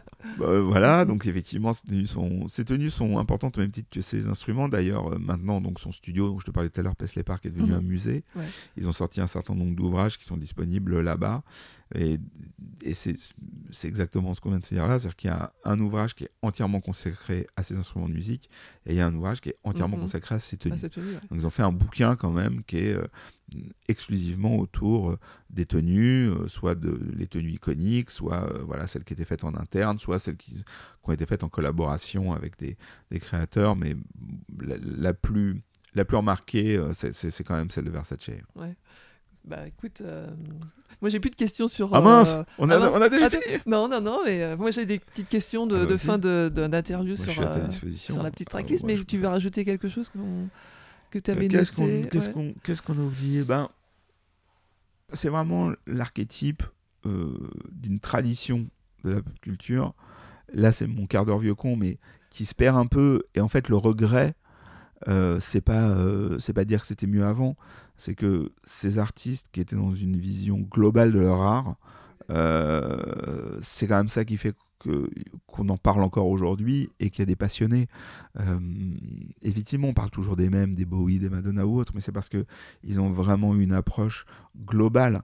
Euh, le, on a des images qui reviennent. Dès qu'on parle de ces gens, on, normalement, notre cerveau nous, nous envoie des images euh, comme ça qui sont marquées. Qui sont hyper fortes. Et, euh. rien n'était laissé au mhm. hasard. C'est-à-dire qu'il y avait vraiment une vision. C'était pas juste je fais des chansons. Elles, elles avaient un lien. Elles avaient. Aujourd'hui, je peux te garantir que les, les les, les, gens qui te parlent de Prince, dans les livres ou, ou sur, ou sur les, les, forums ou les réseaux sociaux, ils te disent euh, le lien entre la couleur et les, albums de Prince, parce que vraiment dans cet âge d'or de 81, on va dire, à 89, 90, vraiment le, la, quasi-totalité des années 80, pour faire simple. chaque disque est associé à une couleur, et donc à une tenue, et donc à une iconographie, et, et, et tu l'entends. C'est pas des couleurs qui sont choisies au hasard. La musique la musique a une couleur, ça on, mhm, mhm. le sait, c'est même dans l'expression, on le dit souvent, c'est une, expression. Et, tu l'entends, l'album Parade où il y avait Kiss, Girls and Boys, etc., qui, est en noir et blanc, qui est associé à un film en noir et blanc. Tu vois bien, tu entends bien que c'est différent de l'album précédent qui s'appelle Around the World in a Day, qui a une pochette qui est multicolore et qui a été associée à des clips justement où la couleur était, était euh, variée, était très présente et qui tranchait avec ce Purple Rain. Mhm, euh, et donc, tu l'entends, c'est lié, les images qui te viennent sont en phase. Et donc ça en fait quand même des, gens qui avaient euh, comme ça un rapport euh, absolu à leur art, euh, qui, qui, qui, une richesse, mhm. qui a fait qu'on a pu défendre la culture populaire. faut pas oublier qu'on est dans des années où la culture populaire est, est opposée à celle défendue par les intellectuels. C'est-à-dire mhm. que la musique pop ne peut pas égaler la musique classique ou le jazz, et voilà, on, s'arrête là. Et en fait, si, on a des gens qui sont des... des enfin, voilà, Princeton était euh, considéré comme le mm. Mozart de ces années-là, et je pense que c'est pas du tout un titre qui est galvaudé. Donc, si on en parle encore, si on arrive à les identifier immédiatement, lui, bon, il allait, euh, il a poussé le truc à l'extrême, être associé à une couleur comme, comme celle-là aujourd'hui. Euh, euh ses héritiers ont même vu s'ils ne pouvaient pas déposer le violet. Enfin bon, voilà, on arrive à des, à des. Il y a Crayola, les pastels Crayola, qu'on renommé le, la pastel, celle violet par le symbole de Prince. Enfin, tu vois, c'est allé, ah allé très très loin. Mm, mm, mm. Et je trouve ça voilà, il euh, y, a aussi le symbole, on l'a, on l'a, on l'a euh, survolé, mais ce mm. symbole, pareil, il y a des. Euh, aujourd'hui, le, symbole, quelqu'un qui est autant représenté soit par une couleur, soit par un symbole. Enfin, tu vois, il y, a des, y a des choses comme ça en termes d'esthétique qui sont assez fortes. Pour moi, c'est lié à la mode, tout ça. parce que euh, c'est des, des, choses iconiques, c'est des choses qu'on peut identifier euh, immédiatement. C'était en quelque sorte une marque. Hein. Enfin, Exactement. bon, on n'a pas parlé euh, du maquillage, c'est quelqu'un voilà, aussi, qui, qui, avait, qui, avait, un rapport à tout ça, et de manière, mais, mais normale. Enfin, tu vois, c'est ça que je trouve intéressant. Mm, mm. C'est que. oui, c'était pas un artifice. c'était pas le mec qui se maquillait. Mm, on aurait pu en parler. c'était tout ça était normal. Enfin, tout ça était hyper assumé, hyper normal. Et donc, euh, donc en ça, voilà, je, trouve que ça en fait quelqu'un d'à part et je trouve que ça nous manque un peu. Euh, je dis pas que les gens se lookent pas, au contraire, aujourd'hui, le, moindre artiste a un intérêt, mais ils vont aller beaucoup plus vite sur des associations avec des marques, des collaborations. Euh, ils vont porter des choses qui pourront être vendues. Euh, et encore une fois, il n'y a pas un jugement de valeur, mais c'est quand même ce qu'on constate. Euh, alors, à toute généralité, il y a des exceptions, évidemment. Mais on était quand même dans des années où, waouh, les mecs, ils avaient quand même des. des, des, des voilà, c'est une approche comme ça. Euh, euh, bon, et, dans tous les genres. Parce que voilà, on venait du punk qui avait généré des, des, looks. On, on est de, le, rock avait évolué. On est passé de, de, de, types bien sur eux à des choses qui, qui, qui se mariaient entre le rock un peu le rock un peu pop rock et le hard rock de l'autre côté, avec des là aussi des tenues euh, euh, très iconiques. Donc on est vraiment dans des années qui sont folles sur ce mariage. Euh, je sais pas si ce que toi tu observes à travers ce, super podcast sur le mariage de la musique et la mode, mais je sais pas si tu arrives à, à observer euh, là, de manière contemporaine, des, mariages aussi forts, des, des, évolutions aussi fortes euh, que ce que tu peux voir dans les années 70, 80, 90. C'est moi qui me pose des questions. Non, bah aussi, des artistes qui sont euh, aussi complets, qui ont vraiment une oui, voilà, une, identité assez globale comme ça, allant jusqu'à créer euh, ses propres formes de guitare, euh, mm. ses looks, et puis euh, ces looks que tu, enfin, il, comme tu l'as dit, il, il, les, il, les, portait même en dehors de la scène, quoi. Enfin, c'était, c'était pas juste pour la scène, et c'est vrai qu'il y a certains artistes qui sont inspirés un peu de, des artistes français, là, des, des, nouveaux, euh, des nouveaux groupes euh, de jeunes, euh, jeunes artistes qui sont inspirés, enfin, qui s'inspirent de, de, ces looks, hein, je trouve, mais effectivement qui sont pas forcément comme ça au quotidien. Alors je me permets, hein, tu ouais. après, mais pour boucler la boucle, tu parlais du Mhm. Minneapolis Sound. Mhm. Ce qui a imposé le Minneapolis Sound, c'est aussi les looks. C'est-à-dire Mhm. qu'ils avaient des looks euh, communs. Euh, Jesse Johnson, dont je te parlais tout à l'heure, c'est quelqu'un qui, avait des looks, euh, voilà, les chemises, les, les, les longs manteaux Mhm, comme ça, avec ouais. euh, les épaulettes, mais qu'on a vu aussi chez des gens comme Kid Creole, mais qui venaient eux-mêmes comme ça d'une tradition qui venait de Cap Calloway ou de choses comme ça. Mais, mais, mais- mais on, le- on le retrouvait. Prince a produit, parmi les artistes qu'il a produit, il y a, y a deux entités assez connues pour les gens qui s'intéressent à cette musique. D'un côté, Sheila qui était euh, donc euh, une percussionniste, qui a été euh, batteuse, j'aime pas trop le mot, mais bon voilà, de, de, de ces groupes, mais qui avait une carrière solo assez importante, qui a vendu pas mal de disques, qui tourne encore aujourd'hui, et qui était le pendant féminin de Prince en termes de look. Euh, ils, euh, tu vois les, les, les, les clips de Sheila Hill de 83-84, c'est vraiment, tu as l'impression qu'ils ont, ils ont probablement le même, euh, le, même, le même styliste. Et puis un autre groupe qui s'appelait The Time, qui était là Mhm. aussi les mauvais garçons un peu, enfin qui était le, le, le, le, pendant d'une même pièce avec Prince. euh, les premiers albums de The Time, ils sont entièrement composés, produits, écrits par Prince, joués par Prince. Il n'y a que Maurice Del, chanteur, euh, qui bosse sa voix dessus. Et euh, alors, eux, eux c'était vraiment le look, comme j'ai dit tout à l'heure, les pimps.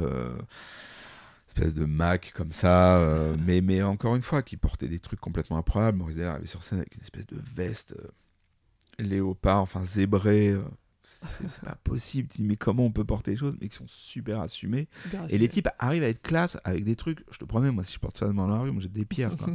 et euh, ils arrivent à être classe. Donc, ce Minneapolis, ce son de Minneapolis, il avait en commun la ville, il avait en commun le son, il avait en commun les lieux où il jouait, parce qu'il y avait vraiment des, des espèces de, de guerres de chapelle entre les clubs et les bars où il tout joue. ça, tout ça. C'est une ville qui minuscule est un nombre de concerts par soir invraisemblable. C'est complètement disproportionné par rapport au reste de l'Amérique. Et euh, c'est- assez fou. Et ils avaient aussi les looks. Donc ils étaient comme ça. euh, euh, on- quand tu vois les groupes de cette époque, on- beaucoup disaient, nous en France, on, on a compris ça tardivement. Donc on disait, ouais, ils copient Prince, ou c'est des gens qui sont très inspirés par Prince.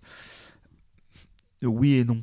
En fait, ils avaient, c'est des gens qui venaient du même endroit et qui avaient les mêmes sources d'inspiration, qui vivaient dans un, pas dans un microcosme, Ouais. mais oui, quand même dans une Oui, petite ville où ils se regardaient. Mm, mm. Et, et, et c'est quand même des choses qu'ils Ça ont se embrassées ensemble. mm, mm, Ils ont embrassé ensemble. C'était pas que des ersatz de Prince. Hein.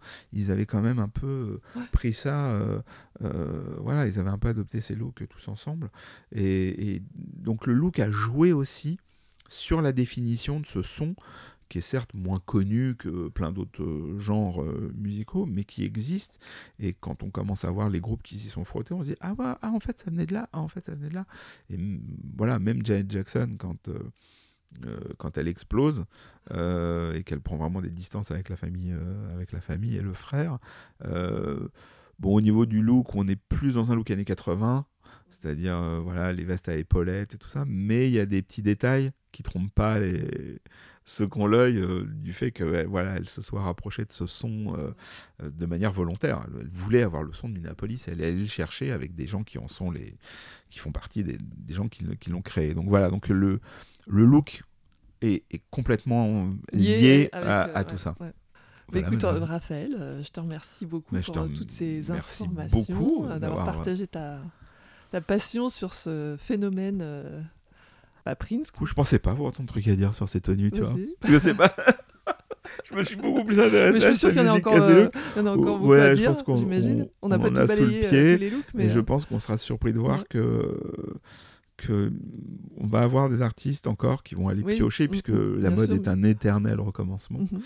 Donc je pense qu'on voilà, on n'est pas à l'abri de voir des personnes influencées. euh, bon, on en a déjà vu, hein, mais encore dans les années qui viennent par cet artiste passionnant. Et j'invite tous les gens qui t'écoutent à, euh, à se plonger, à dépasser euh, les. Si je peux me permettre juste une parenthèse, euh, vraiment de dépasser les les hits. Prince, la musique de Prince ne se résume pas du tout et pas du tout. les hits sont pas du tout représentatifs de sa de sa richesse et de tout ce qu'il a pu apporter. Évidemment, il y a de très grands titres, Kiss, Purple Rain, tout ça, toujours les mêmes. Wind of Cry, Controversy, ce genre de choses. Mais euh, il y a des pépites à- dans tous les ouais, albums. Et, euh. et vraiment dans les périodes où on l'entendait moins à la radio, il y a des choses fantastiques. Il faut être curieux. euh, YouTube aujourd'hui regorge de vidéos, regardez-le Mhm. sur scène. C'est euh, On va y aller. c'est unique. Vraiment, regardez-le sur Mhm. scène. Ok, alors moi je finis toujours mon ce Oui. podcast par tu sais, la tracklist, c'est-à-dire je pose des bon. questions à la Fast and Curious. Ah bah alors allons-y sur le Fast voilà. and Curious. La tenue de scène de Prince que tu préfères La nuage Ah, faut être fast en plus. Celle que tu trouves le plus dingue Tu me demandes de parler de quelqu'un qui a 40 ans de carrière. Euh, je vais faire simple. On va revenir à ses premières amours. J'ai eu deux chocs avec Prince. Donc c'est la tenue de choc. Mhm. Il y a les années 80, quand dans Les Enfants du Rock, il diffuse le concert de Purple Rain, Mhm. et où à un moment il est entièrement en noir comme ça, il parle à Dieu, et il se retourne et il a un pantalon avec entièrement de la dentelle noire comme ça, où il demande si euh, il a déjà vu quelqu'un qui avait un aussi beau cul que le sien, et là tu dis, Ah, ah ouais, il y a un mec qui veut porter ça, tout en étant hyper, euh, Ouais, mm, mm. tu vois, Ouais. et là tu dis, ok, donc ça c'est un choc, et forcément quand je l'ai vu sur scène après, euh, en 86, où il arrive avec cette espèce de crop top, tu vois, sujet, euh, Dieu sait, c'est à la mode aujourd'hui, ben, pour un mec, euh, crop top euh, en diagonale comme ça, euh, noir avec les boutons blancs, il arrive comme ça sur scène, c'est comme ça que je le découvre de manière vivante. Pour moi, cette tenue, elle est marquée à chaque fois. Et à la fin de cette première partie de concert, pendant que le groupe continue de jouer, il, il va backstage et il revient. Et là, il est en costard jaune, Ah oui, oui, oui. ah, tu vois, avec une chemise blanche, comme ça. Et tu dis, le mec, il peut avoir Il la se classe comme ça, avec un, euh, un costard temps, jaune. Ouais, ouais, ouais. Euh, et là, tu dis, waouh, pour moi, ces deux tenues-là, elles sont. Ouais, elles, elles- elles contribuent à faire Mm. que je te parle aujourd'hui, quoi. Ouais, c'est marrant. Ok. Euh, purple ou Deep Purple? Ultra, ultra purple, mais alors le purple, il est très très deep chez moi. Oui. parce que j'ai quasiment toujours quelque chose de purple sur moi. Euh, je me fais faire des Nike sur mesure euh, sur le site de Nike pour les avoir entièrement mauves. Là, je viens d'avoir récemment une paire très très très très luxe que je me mets souvent Ouais. entièrement violette. Donc ouais, tu vois, en plus on peut on peut donner les secrets de fabrication aux gens, même ma bonnette de micro là, elle Oui, est oui, violette. Euh, Alors, la musique que tu écoutes en boucle en ce moment Alors, si je réponds très honnêtement, ça va faire vachement euh, prétentieux, mais il y a un label qui est en train de sortir des compilations de funk japonais euh, des années 70 et 80. Donc, Mhm. j'écoute ça euh, Ah, en ce moment, en, en partie. Mhm. Euh, j'écoute quoi en boucle? Il y a un artiste français que j'aime énormément qui s'appelle Nosfell qui vient de sortir un, un- la musique de son dernier spectacle et que j'écoute là depuis euh, quelques jours puisqu'elle est disponible depuis quelques jours. Ouais. Donc euh, voilà ce que j'écoute. Si tu me demandes des choses euh, un peu récentes que j'écoute. C'est quelle influence cet artiste? Ah, en pas. Nosfell, c'est tellement atypique. Alors là, on est Ah. encore dans le, le côté atypique Ah oui. absolu, puisqu'en plus, il y a des chansons qui sont chantées dans une langue, dans une langue qu'il a créée lui-même.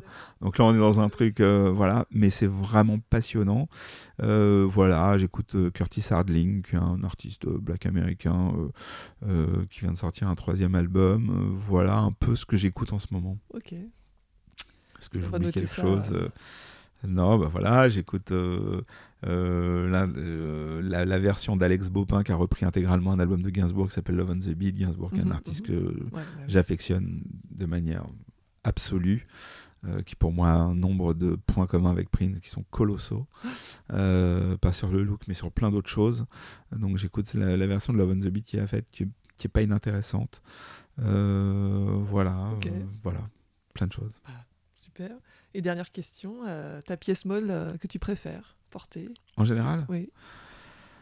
Alors moi j'ai un rapport à ça qui est très particulier, je suis pas un type très looké, euh, même, euh, même pas du tout, mais je... Peut-être les baskets Ouais, je me... En fait, je me je découvre, pendant très longtemps, j'ai des pas sur les chaussures, Mhm. et, euh, et en fait je m'aperçois que les choses que j'achète le plus ces dernières années, c'est des chaussures. D'accord. Je suis très Paul Smith en basket. Ouais. Voilà. J'avoue que la, euh, la paire Vuitton entièrement violette, Ah, c'était une Vuitton. c'est quand même euh, c'est quand même du sérieux Oui. c'est quand même très très sérieux On s'est lâché là. Euh, c'est quand même très sérieux ouais ouais Euh, donc voilà Color après- block. après ouais ouais ouais ouais non j'ai mal après je après je désespère pas un jour d'avoir des Berluti euh, sur mesure euh, patinés euh, vieillettes mais Ouais, bah, ça ce sera pour Ouais. pour les 60 ans quoi C'est pas pour tout de suite mais effectivement ouais en, en- en pièce je suis très euh, je suis je m'aperçois que ouais, je suis plus axé accessoire parce que bon, voilà, je... mais j'ai mis beaucoup de temps à, oui, parce qu'en fait, euh, même. J'ai mis beaucoup de temps à m'intéresser à, la mode un peu pour moi, je vais dire. Surtout qu'en plus, dans mes activités, je, avec euh, ma, ma, principale collaboratrice au bureau, on a monté un cursus de communication de mode dans une école de mode. Donc, on, est, on travaille avec énormément de marques de mode. Donc, c'est un, un, domaine qui m'intéresse beaucoup. Mais voilà, je m'intéresse pas beaucoup à moi, je m'intéresse mhm. beaucoup aux autres. Oui, parce que même à travers euh, ta passion pour Prince et look et tout ça, tu n'as jamais eu envie d'avoir un crop top et, Alors, euh, excuse-moi, je, je, fréquente peu les salles de sport, donc j'ai pas le, je peux avoir le crop top, mais, mais, ça risque de, non, non. Mais non, par contre, j'ai j'ai toujours un lien, ça veut dire que euh, si je porte une veste, je vais avoir un petit symbole qui va être quelque part ou quoi. J'ai mm. des vestes avec des doublures violettes. Et même jeune, tu t'as jamais euh, eu envie de, Non, je me suis pas. Alors, en fait, c'est intéressant ce que tu dis, si on fait la parenthèse là-dessus. Euh, ça, ça rejoint brillante interview. De... ça, rejoint ta question au début que tu m'as dit, mais quand tu as pris ça dans la tête euh, et que tu étais jeune, c'est-à-dire les années où tu dois t'assumer au lycée et au collège. Et moi, c'était tellement fort cette musique, c'était tellement important pour moi, mhm. j'avais tellement l'impression de, de, défendre la bonne cause. Évidemment que c'est très prétentieux et tout, mais bon, quand tu as 12-13 ans, tu pas dans l'analyse euh, de toutes les choses. quoi. Que il m'a énormément aidé à assumer les choses. C'est-à-dire que j'écoutais la musique qui pour moi était la musique qui devait être écoutée à l'époque. J'avais l'impression d'être dans la vérité, mhm. euh, puisque euh, les médias en parlaient, la comme je te dis, les gens branchés en parlaient, euh, les adultes, pour moi, être reconnus mhm. par des adultes, c'était la, bonne parole. Ça donnait, ça donnait une, légitimité à mon propos. Donc j'avais l'impression d'être dans le vrai. Donc en fait, à l'époque, dans la cour, tu avais euh, les mecs qui étaient euh, les hardeux, euh, les curistes, les mecs qui aimaient Cure. le hip-hop commençait à arriver, mais on n'était pas encore trop looké hip-hop mm. dans les années 80 en France. Ça commençait à arriver. Donc il y avait plein de looks comme ça qui étaient différents. T'avais, avais George Michael commençait à, amener un look un peu brushing, mm-hmm. jean déchiré et tout mm. ça et tout, tu vois. Et donc, moi, je m'assumais par la musique, par cette passion qui devait être hyper présente parce que quand Prince est décédé, j'ai vraiment eu des gens du collège ou du lycée dont j'avais pas de nouvelles qui ont pensé à moi tout de suite et qui m'ont écrit. Donc c'est te dire ce que j'avais laissé comme j'avais mhm. dû les saouler les pauvres, ce que j'avais laissé comme un comme comme comme, comme prise d'être là-dessus. Et donc en fait, ça me permettait de m'assumer mais complètement. Et donc comme ça, ça ne pouvait pas être par le look. Ça veut dire que j'aurais été fan de Robert Smith, je me serais peut-être crêpé les cheveux et j'aurais mm, mm, mm. eu un impair noir. Mais je, je, je, ça pouvait pas, surtout dans ces années-là, bah ça, pouvait, ça pouvait pas être par le look. Donc c'était vraiment par la musique. Et donc j'étais habillé comme on s'habillait à l'époque. J'ai dû avoir des pulls blancs-bleus parce que c'est ce qu'on vous portait à l'époque. J'ai sûrement, eu, j'ai sûrement eu des Burlington euh, en chaussettes. Oui, ça. Et euh, enfin, tu vois, je suis vraiment des, trucs des, des, des, années 80. Euh, ouais, j'ai eu des jeans assez peu troués, mais bon, voilà. Donc ouais, j'étais plutôt assez standard parce que même si là je suis très volubile et je te parle sans être en retrait j'étais très affirmé dans mes dans, mes dans mes goûts j'étais j'aimais bien avoir des groupes euh, d'amis. D'ailleurs, j'ai les mêmes depuis 30 ans, donc voilà.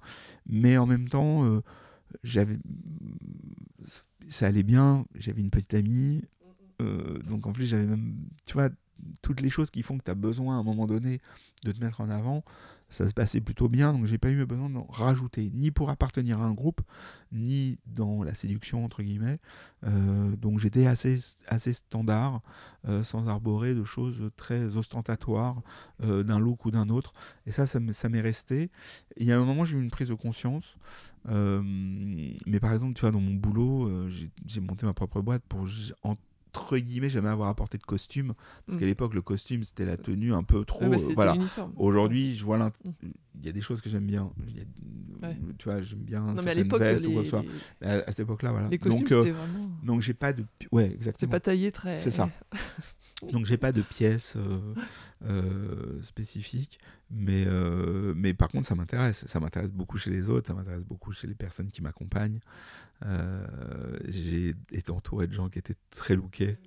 Euh, très lookés ou même au travail.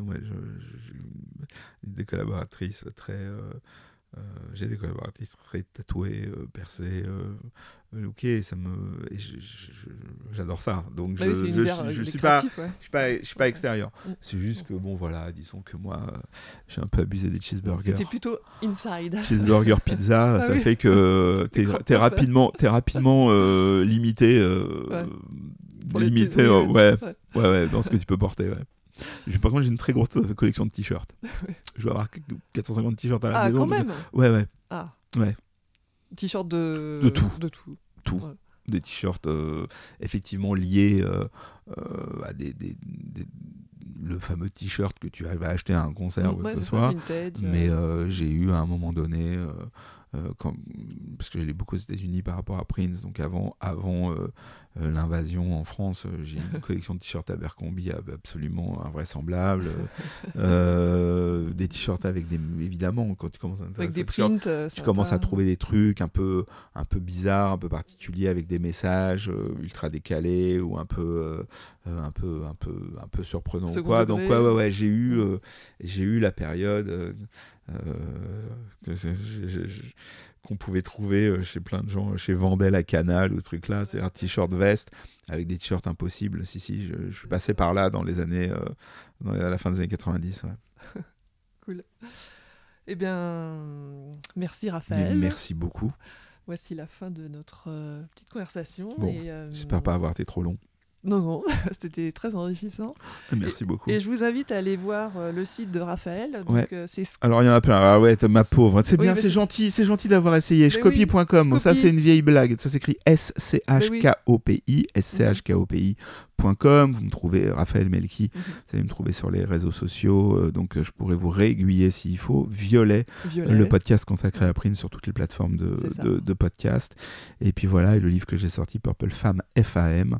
Il y a un site associé, donc euh, voilà, qu'on trouve aussi. Et puis de toute façon, euh, s'il y a des gens qui veulent poursuivre le, le dialogue, ce qui Voilà. compte le plus, c'est de pouvoir papoter. Mm, mm. Donc je suis disponible. Super, merci à toi. Merci beaucoup à toi. Merci, merci. Ciao. Et puis à bientôt peut-être. Ah bah j'espère. Au revoir. Salut. Merci d'avoir suivi cet épisode que vous pouvez suivre sur toutes les plateformes d'écoute. Si vous l'avez aimé, n'hésitez pas à le partager et à vous abonner à The Track Society. Afin de m'encourager dans cette aventure, n'hésitez pas à me laisser un commentaire avec vos 5 étoiles sur Apple Podcast pour qu'il puisse être visible par d'autres passionnés de musique et de mode. Vous pouvez également me contacter en message privé sur Instagram, at The Society, pour me donner le nom d'une personne que vous souhaiteriez entendre par exemple. Merci et à bientôt